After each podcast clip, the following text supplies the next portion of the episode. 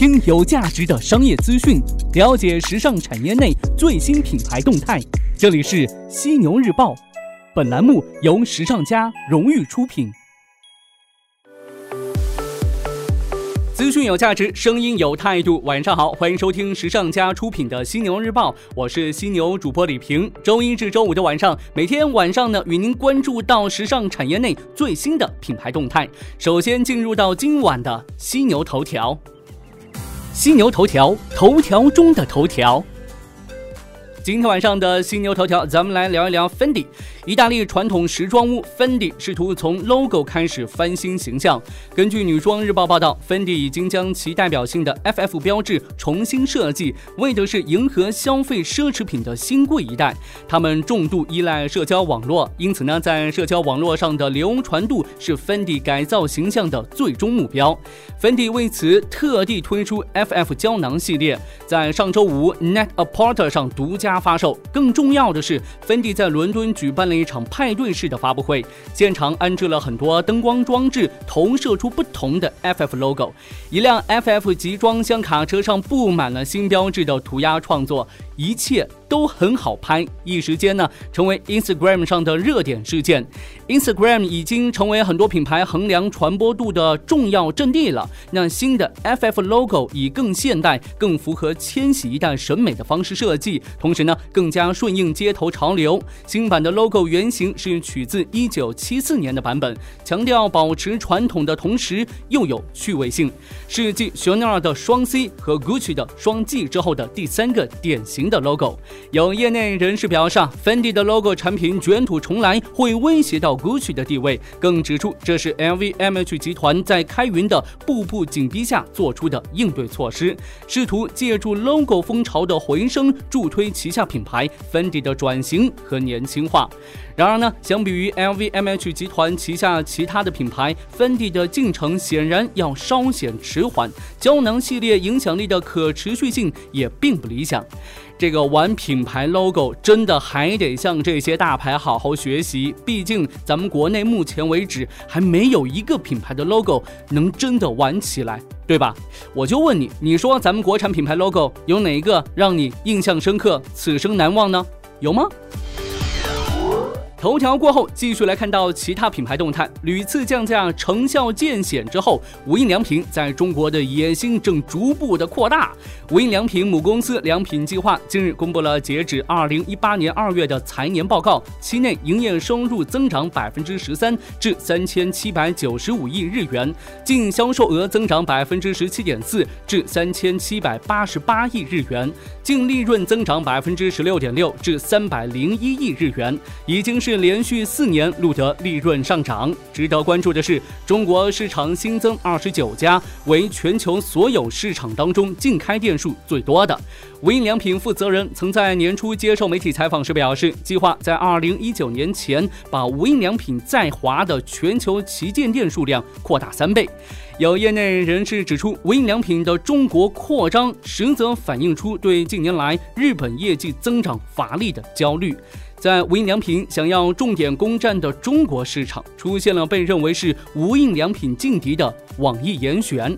尽管成立不足两年，但这个平台打出“模具制造商职工”这样的广告，对无印良品构成直接的威胁。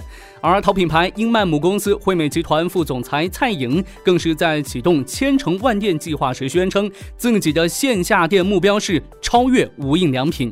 即使是依靠模仿无印良品的设计与经营模式的百货零售店名创优品，也已经在去年创造营收超过一百二十亿，门店是超过两千六百家的业绩。随着消费水平的逐渐提高，意图进军中国品质生活消费领域的竞争者正在逐渐的增多。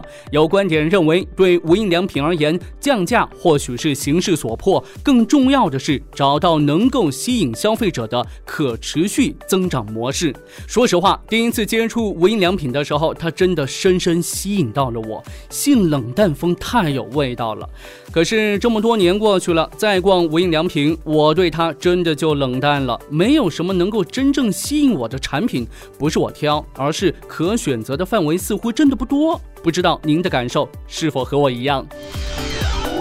咱们再来关注到中国奢侈品市场消费调查，女装时报媒体 WWD 援引 RBC 最新调查报告称，中国消费者对购买奢侈品服装、鞋类和美容产品的兴趣大于手袋、珠宝。奢侈品首戴当中，香奈儿的购买意向是最高的，达到百分之二十，其次是 Gucci 百分之十六，爱马仕百分之十二，Prada 百分之九，LVMH 和 Dior 分别为百分之八。服装类别当中，香奈儿的购买意向也是最高，为百分之十八，其次是阿玛尼百分之十五，Gucci 百分之七，以及 LVMH、Prada 和 Burberry。LVMH 是鞋类的领导者，是达到百分之二十，Gucci 紧随其后为百分之十九，Prada 是百分之十三，Dior 和巴黎世家排名前五。那在配饰类别当中呢，Tiffany 和卡地亚分别为百分之二十六，宝格丽以百分之十五排在第三，宝诗龙和梵克雅宝则排名前五。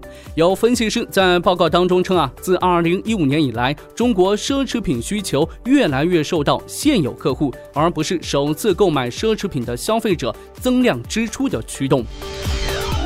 周大福这边，港澳旅游回暖带动周大福业绩的增长。日前呢，周大福珠宝集团发布截至二零一八财年四季度业绩公告显示，内地和香港及澳门市场零售值及同店销量得以改善。其中呢，周大福内地实现零售值增长百分之十三，香港及澳门增长百分之十一。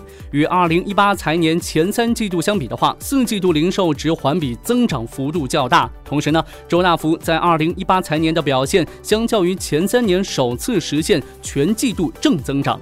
公告当中表示啊，这个周大福业绩回暖主要是受惠于消费气氛持续改善及内地旅客人数回升。香港及澳门市场在该季度增长较为明显。截至二零一八年三月三十一号，周大福内地实现零售值增长百分之十三，香港和澳门增长百分之十一。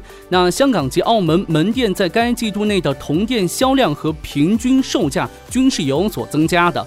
平均售价则提升至一点三万港元，同比增长百分之四点八。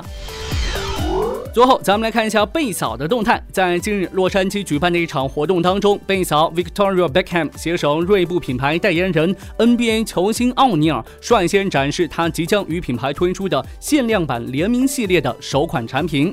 贝嫂还表示，奥尼尔是他设计的创意灵感来源。这个全新推出的系列是作为锐步创新集体项目的一部分。这个项目此前呢与 Vetments 合作推出的运动鞋就大受欢迎。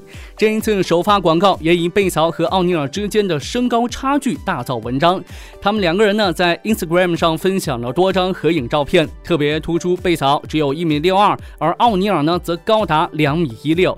他们两个人还亮相 James Gordon 的深夜秀电视节目，身穿的 T 恤上印有奥尼尔在洛杉矶湖人队的三十四号数字。贝嫂的这一次合作以后，是否还会继续推出系列呢？我们现在还暂时不知道。但是母公司阿迪达斯在这方面可谓是树立了一个良好的榜样。他通过与斯特拉麦卡特尼的合作，将和这位女设计师的联名系列打造成为一个长期成功的故事。好的，今天晚上呢，咱们就聊这么多。想要更全面的了解时尚家、时尚家学院，您可以在微信当中搜索关注“时尚家学院”小程序，同时呢，也有更多精彩课程等您来约。我是犀牛主播李平，明天早上的犀牛日报与您不听不散。